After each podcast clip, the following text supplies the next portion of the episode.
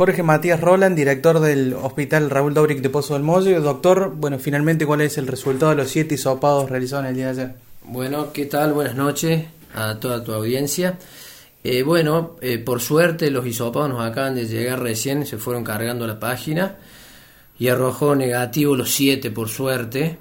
Eh, esto quiere decir que dio la prueba viral para coronavirus negativo. estos pacientes obviamente están cursando un cuadro respiratorio, algunos tienen neumonía, algunos alguna otra patología viral, pero no son positivos para coronavirus. estamos muy contentos porque bueno, eh, y aliviados también a la, comunidad entera, tanto médicos como toda la población en general.